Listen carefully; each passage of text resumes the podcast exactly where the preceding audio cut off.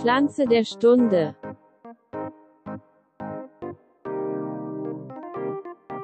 Herzlich willkommen, meine Damen und Herren. Herzlich willkommen zu einer weiteren Folge Nu Skizzengarten Ede. Wir sind bei Folge 99 angekommen. 99. Ich muss mich hier gleich mal reinhängen. Hallo Ronny, du bist da. Hallo das ist schon mal Elias, ja. Unsere, unsere Trüffel ist am, unser Trüffel ist am Mikrofon. Richtig. Ähm, und ich habe euch was mitgebracht. Ich bin gespannt, was du uns heute Wie mitgebracht immer. hast. Pflanze der Stunde.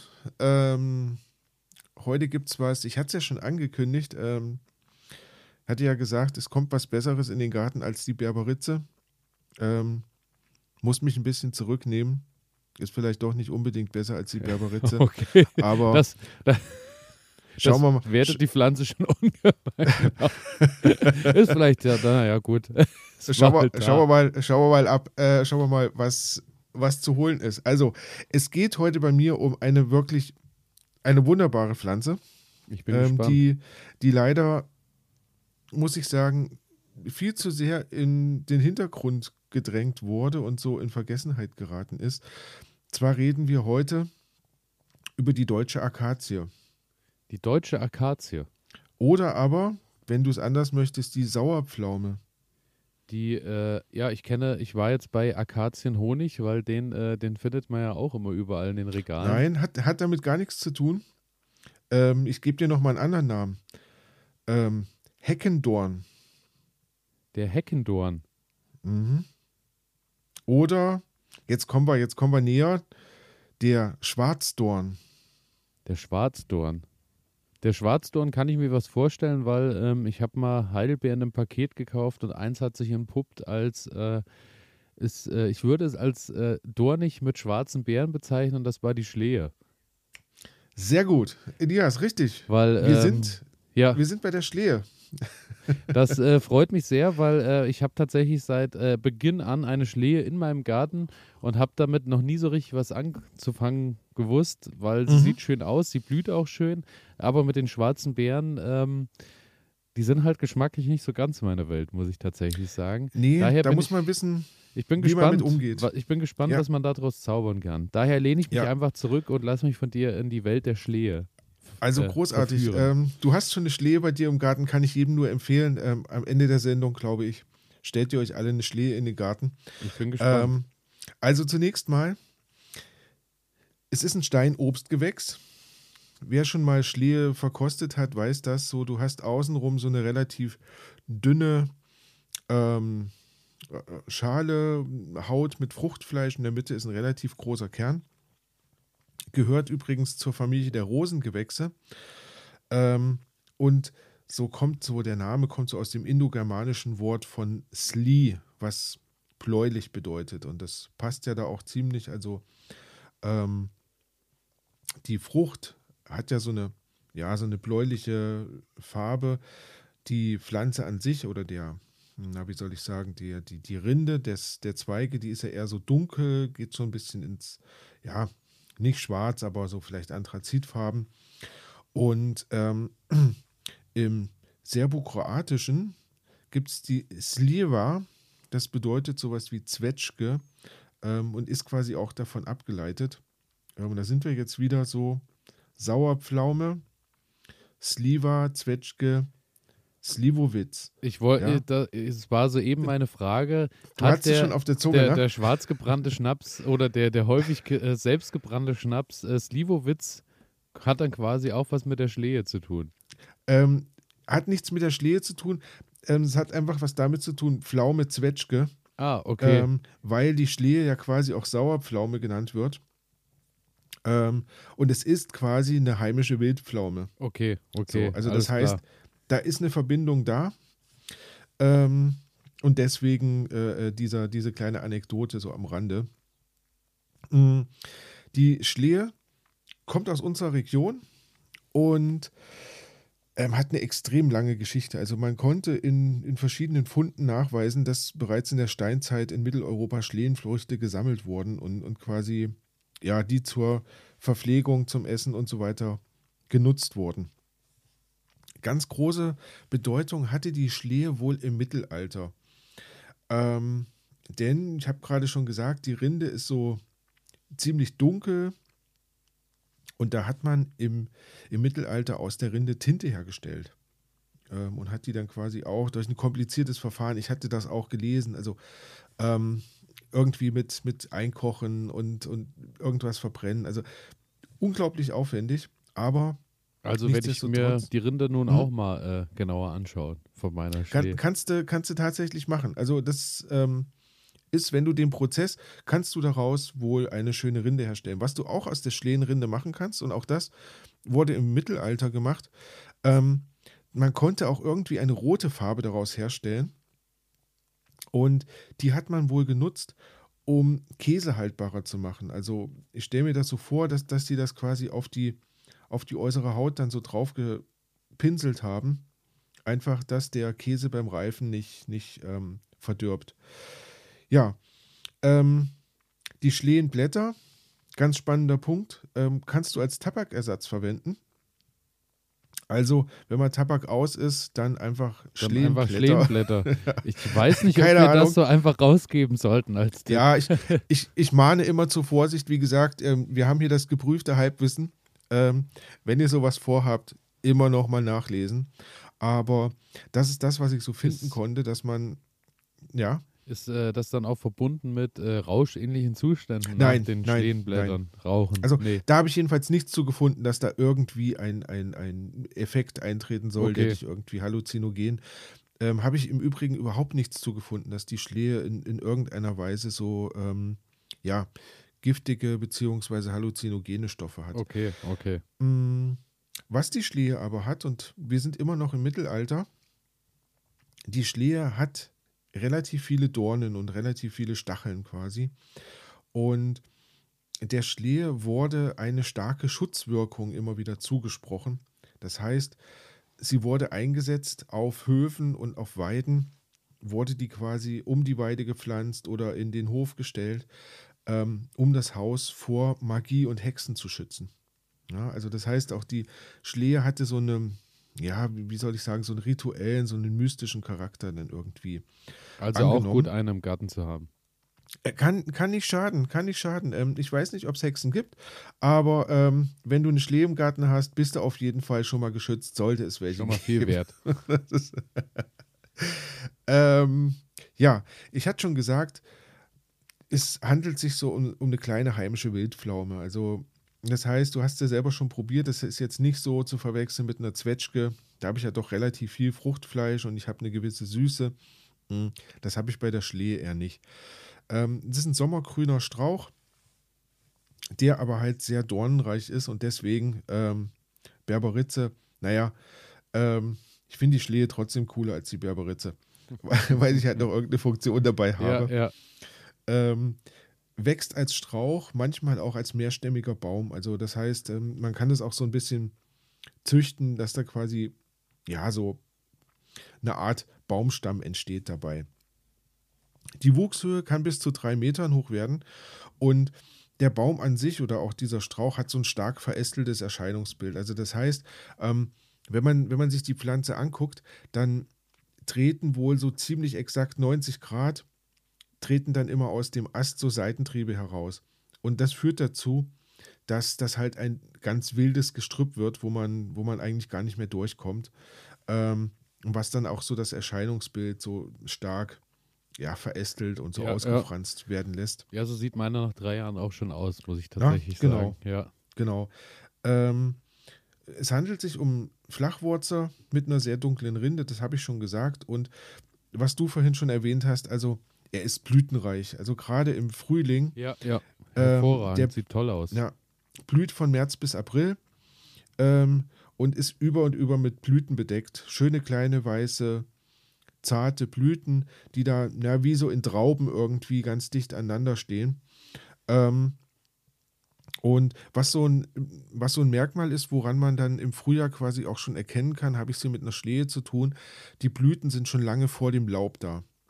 Also das heißt, bevor der Baum anfängt und wird grün, hat er quasi schon mal getragen. Und ähm, aus dem Grund, gerade auch für die Insekten, ist die Schlehe eine wunderbare Pflanze, weil sie blüht halt ziemlich früh im Jahr und ist damit Energielieferant, Nahrungsquelle für viele Insekten. Ja. Ähm, dann ist die Schlehe hm, so eine Geschichte, die freut nicht jeden.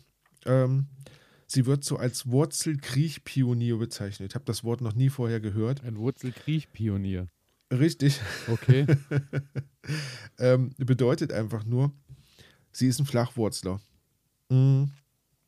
Und wir kennen das ja ähm, von, na, welche Pflanzen hat man denn schon? Heidelbeere. Wir hatten, wir hatten die Heidelbeere, wir hatten die Himbeere, ähm, wir hatten aber auch äh, die Minze. Ja. So alles Pflanzen, die relativ flach ihre Wurzeln über den ganzen Garten erstrecken können. Und ähm, dann breiten die sich halt aus. Und genau das macht quasi die, die Schlehe auch. Die treibt ihre Wurzeln aus, ziemlich flach unter der Erde. Und an den Stellen entstehen dann immer wieder Schösslinge. Ähm, und wenn du da nicht nachguckst, kann da wirklich eine sehr, sehr dichte und auch große Schlehenhecke entstehen. Für dich ganz wichtig, ähm, alle paar Jahre kann man da mal was abstechen. Ich wollte komme ich gerade aber sagen, gleich zu. Ja, ja. Ich wollte gerade sagen, das wird ja irgendwann mal Zeit, weil, ähm, wie gesagt, äh, die ist schon recht groß geworden mittlerweile nach drei Jahren schon. Mhm. Auch im Vergleich zu den Himbeeren und Co., was da rundherum so gepflanzt ist, äh, ist die schon deutlich, deutlich dominant. Gibt die Gas, ne? Ja, Ja, ja, gibt die Gas. Und das ist, das ist auch das Ding. Also, ähm, wenn die Pflanze quasi etabliert ist, dann ja, entsteht ein undurchdringliches Gestrüpp. Das ist dann einfach nur noch ähm, monstergroß. Und da ist jetzt so der Punkt, warum einige die Schlehe nicht so sehr schätzen. Mm, Die Pflanze neigt halt dazu, sich sehr breit zu machen und damit auch andere Arten zu verdrängen. Also das heißt, die wächst schneller als die Himbeere zum Beispiel, die wächst schneller als andere Arten. Und dadurch, dass sie quasi so eine Pionierpflanze ist, ähm, ja, macht die sich halt einfach breit und man muss so ein bisschen hinterher sein, dass man sie im Zaum hält und nicht einfach so wachsen lässt, wenn man das nicht möchte. Ähm, ja, ansonsten, Verbreitungsgebiet ist Europa, Vorderasien, Kaukasus, Nordafrika. Ähm, mittlerweile ist sie auch in Nordamerika und Neuseeland verbreitet, ist aber dort nicht heimisch gewesen, sondern ist dort quasi eingebürgert worden. Mm, Einzig so im hohen Norden, ähm, ja, Skandinavien, Sibirien und so weiter, ähm, auch in Nordamerika, da findet man keine Bestände. Also das heißt, sie braucht so dieses, dieses Klima, was wir hier haben, so dieses, ähm, ja, äh, wie nennt man es, dieses ja, mitteleuropäische Klima irgendwie, dieses, dieses nicht zu warm, nicht zu Nicht zu- kalt. genau. Ähm, na, und dann kommt sie da eigentlich relativ gut klar und, und macht sich, wie gesagt, auch ähm, sehr schnell, sehr breit. Ähm, in der Natur häufig in Gesellschaft zu finden mit Wacholder, Berberitze ähm, auch dabei, ähm, Haselnuss oder Wildrose, sprich ähm, die Wildrose, habe heute ein bisschen Namensfindungsprobleme. Ähm, ähm, die Hagebutten. Na, also das sind so Konstellationen, Die sich gut- die, die sich gut etablieren, gegen, also untereinander auch. Genau, genau, wo man sich einfach gut äh, miteinander scheinbar versteht und wo man sagt, komm, wir machen eine dicke Hecke. Ähm, und ich sag mal, wenn man eine Hagebutte stehen hat ähm, und man hat eine Schlehe stehen, ähm, ja, da muss man schon Handschuhe anziehen, wenn man, wenn man da irgendwas ausschneiden Ja. möchte, weil das ist widerlich. Ja, Genau. Ähm, so eine kleine Strafarbeit vielleicht doch einmal. Genau. ähm, die Blätter sind so drei bis vier Zentimeter lang, fein gesägt ähm, und so elliptisch geformt. Das nur so am Rande.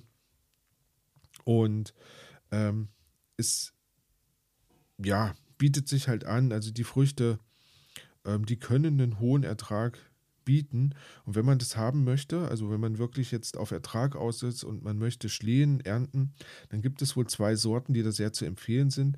Und das ist die Sorte Nittel und die Sorte Merzig. Ähm, die sind etwas größer und eignen sich dadurch auch sehr gut für die Destillatherstellung. Ähm, Jetzt werde Ein ich schöneres- hellhörig. ein schöneres Wort für wir machen unseren eigenen Schnaps. Ja, ja. Ähm, genau. Ja, ansonsten ähm, kommen wir jetzt zu den wirklich positiven Eigenschaften. Ähm, was möchte die Schlehe haben, wenn ihr euch jetzt sagt, okay, möchte ich im Garten stehen haben? Ähm, normalerweise bevorzugt, also wenn ihr die jetzt so in freier Wildbahn habt, sonniger Standort an Wegrändern, Waldrändern. Ihr findet die aber auch auf felsigen Hängen, auf kalkhaltigen oder steinhaltigen Böden. Da merkt man schon, die ist jetzt nicht so anspruchsvoll. Ja, ja. Ähm, setzt die irgendwo hin und in der Regel wird die angehen und wird sich da auch breit machen.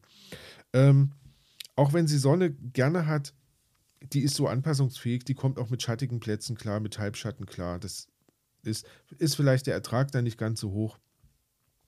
Aber ansonsten, ähm, wenn ihr könnt, nährstoffreicher, kalkhaltiger Boden, ähm, da sind wir bei uns in der Rhön ja relativ gut aufgestellt mit. Ja. Also gerade was so kalkhaltige Böden anbelangt. Ähm, ja, und dadurch, dass sie ein Pioniergewächs ist, kommt sie aber auch auf kargen, rohen, trockenen Böden irgendwie klar. Also da, ja. Ähm, man kann sich Mühe geben, was ich aber so rausgelesen habe, muss man nicht unbedingt. Das funktioniert auch so. Ja, also wie gesagt, damals äh, als äh, Heidelbeer gedacht, äh, eingepflanzt. Ja und äh, drei Jahre eigentlich auch nichts dran gemacht, außer ab und an rundherum mal äh, das bisschen, was durch Mulch äh, hochgekommen ist, an Unkraut mal rausgerissen und äh, ja. mehr bis heute nicht gemacht, nicht einmal gegossen oder irgendwas. Und wir sind jetzt da so bei einer Wuchshöhe nach drei Jahren von zwei bis 2,50 Meter, sowas ja. irgendwie in dem ja, Dreh. Genau also, so. Ja. Die ist völlig, also die ist wirklich dankbar ähm, und wächst da vor sich hin. Das ist, wenn ihr pflanzen wollt, ähm, ist jetzt gerade die richtige Jahreszeit dazu. Es ist noch relativ warm draußen. Ähm, das ist schon mal eine schöne Sache. Und ja, der Herbst ist eigentlich immer gut. Boden vorher so ein bisschen auflockern, tiefgründiger. Wenn ihr möchtet, Kalk und ein bisschen Kompost mit dazugeben, ein bisschen in, in das Pflanzloch mit einmischen. Ähm, was wohl wichtig ist, das Pflanzloch sollte relativ groß sein, sodass die Wurzel viel Platz hat, um sich auszubreiten, um gut anzugehen. Und jetzt die Frage, wahrscheinlich hast du das nicht mal gemacht. Also ich habe gelesen, man sollte die Wurzeln vorher so ein bisschen anschneiden. Ähm, hast du, nee, hast du nicht gemacht? gemacht? Nein. nein. Ja, habe ich, mir, hab ich mir gedacht, also das, was ich gerade so gelesen habe, ähm, ist die so robust, ist sie egal. Aber ich habe gelesen, wenn man die Wurzeln so ein bisschen anschneidet, soll, soll es die Pflanze wohl noch mal ein bisschen pushen, mehr Wurzeln ja. auszubilden. Und ähm, ja, und dann natürlich nach dem Einpflanzen großzügig wässern das versteht sich von selbst. Ja, und dann sollte es auch schon losgehen. Und wie gesagt, jetzt im Herbst, die Böden sind in der Regel feucht. Es regnet häufiger. Ähm, dann sollte die Pflanze bis zum nächsten Frühjahr gut angegangen Beste sein. Beste Voraussetzung. Und, ja, ihr habt, ihr habt viel Spaß damit.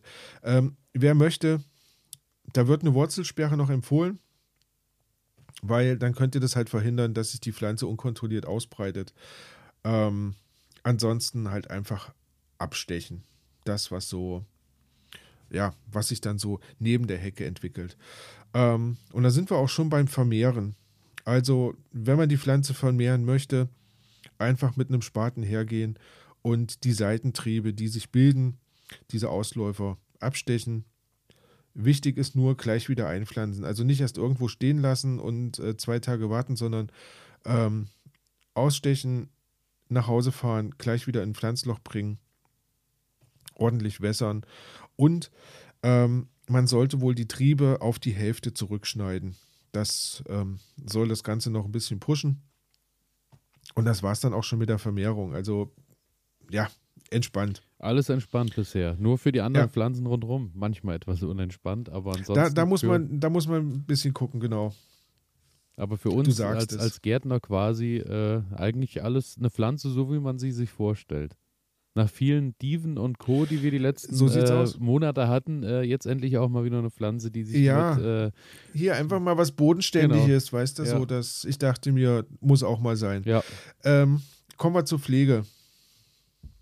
Keine Pflege nötig. Danke. Tatsächlich habe ich so gelesen. Großartig. So gefällt mir ähm, das. Selbst, selbst Trockenheit ähm, ist wohl für die Schlehe kein großes Problem. Okay. Ähm, und wir hatten, wir hatten das dies Jahr schon ein paar Mal besprochen. Trockenheit war, war ein Thema bei uns, ähm, hat aber die Schlehen nicht wirklich tangiert. Und wenn ich so durch, durch die äh, Felder laufe, ähm, die Schlehen hängen in diesem Jahr über und über voll mit Früchten. Ja. Ähm, das heißt, ich werde in diesem Jahr nochmal losziehen und werde ähm, ein paar Schlehen sammeln. Ja, ja. Warum, erzähle ich nachher. Also, ähm, ich muss Mhm. tatsächlich äh, sagen, nach drei Jahren bei mir ist jetzt so, ich habe Schlehen, also äh, Früchte hängen, aber Mhm. ähm, es ist nicht die, die große Menge. Also es ist, Okay. ähm, ich weiß nicht, ob es da einfach damit zusammenhängt, dass äh, sie vielleicht erst im dritten Standjahr ist oder so, äh, dass es vielleicht länger dauert, bis es sich Mhm. komplett dann etabliert, aber ähm, so viele Schlehen habe ich nicht dran. Aber ich, ich glaube, Mhm. Vögel greifen auch gerne zu. Das muss ich auch sagen. Also ich glaube, das passiert auch. ich denke schon, ja. Ähm, da kann ich jetzt aber nicht, da kann ich jetzt aber nichts zu sagen, weil da habe ich nichts gelesen, wie lange die Dauer ist, Mhm. bis die Früchte dann wirklich ausgebildet werden. Ich muss auch feststellen, ähm, in diesem Jahr, das ist aber nur so ein Gefühl, ähm, sehe ich mehr Schlehen. Also Mhm. so, also, also als wenn so ein Mastjahr gewesen wäre, wo es, wo es einfach optimale Bedingungen Beste waren für die Schlehe. Ja. Und auch hinten raus Ähm. wahrscheinlich noch lange beste Bedingungen. Ne? Richtig, richtig. Also von daher, ähm, dieses Jahr, zumindest hier bei uns in der Region, ähm, gilt es, Schlehen zu sammeln.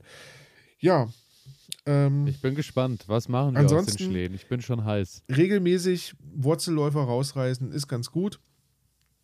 Und ähm, wenn es darum geht, einen hohen Ertrag zu haben, dann so alle drei Jahre nach der Blüte sollte man so ein bisschen auslichten Vielleicht ist das auch mein Problem. verjüngen. das könnte man probieren. Ich meine, was hier auf den Feldern steht, da wird ja gar nichts dran Ja, gemacht. Die wachsen ja eben. auch einfach nur vor sich hin.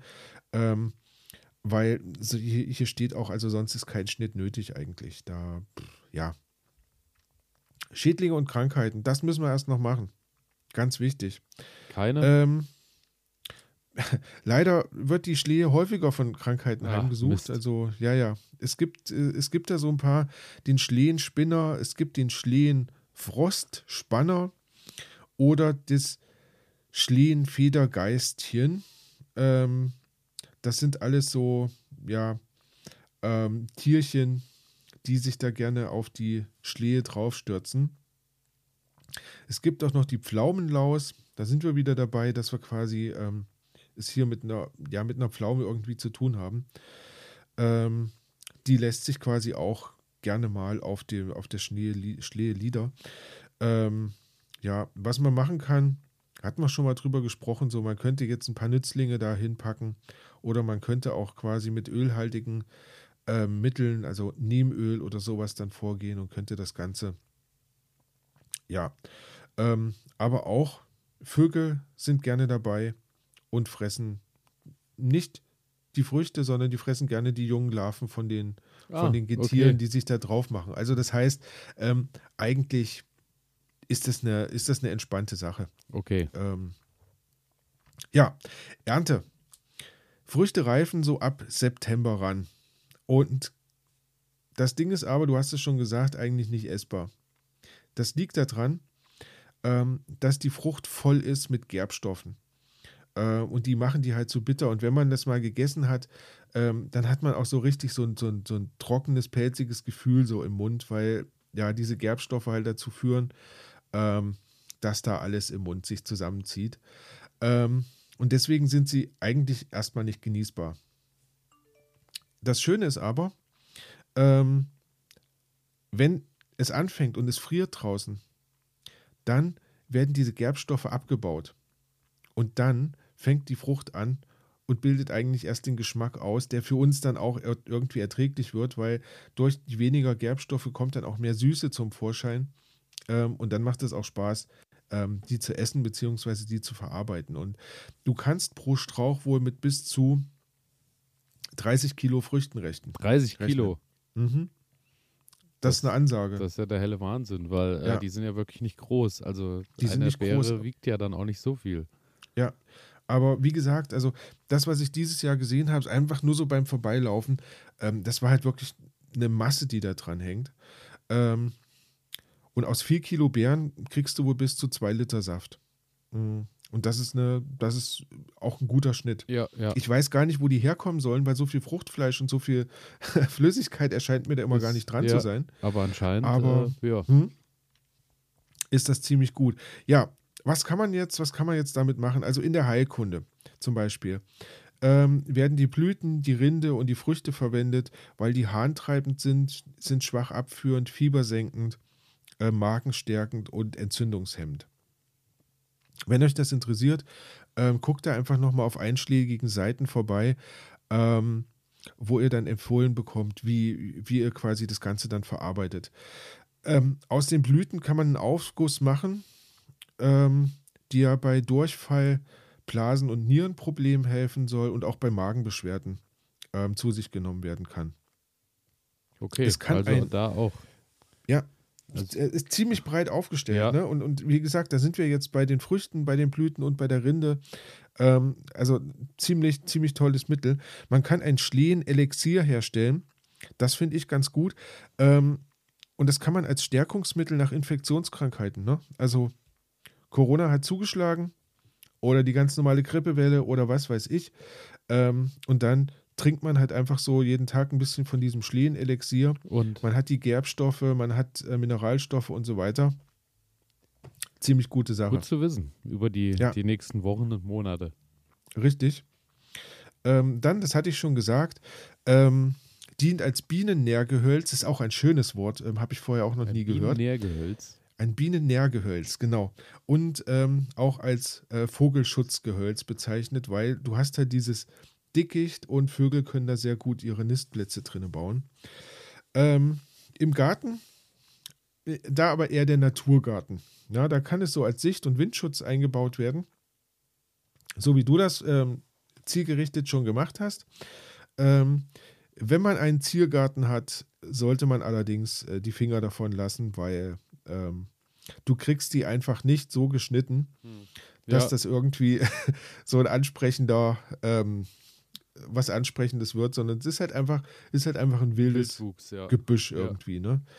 Ähm, was aber spannend ist, in der Schlehe ähm, befinden sich bis zu 18 verschiedene Wild- und Honigbienenarten, die sich dort quasi heimisch fühlen. Ah, okay. Ähm, bis zu 70 verschiedene Schmetterlingsarten sind nachgewiesen worden auf Schlehen.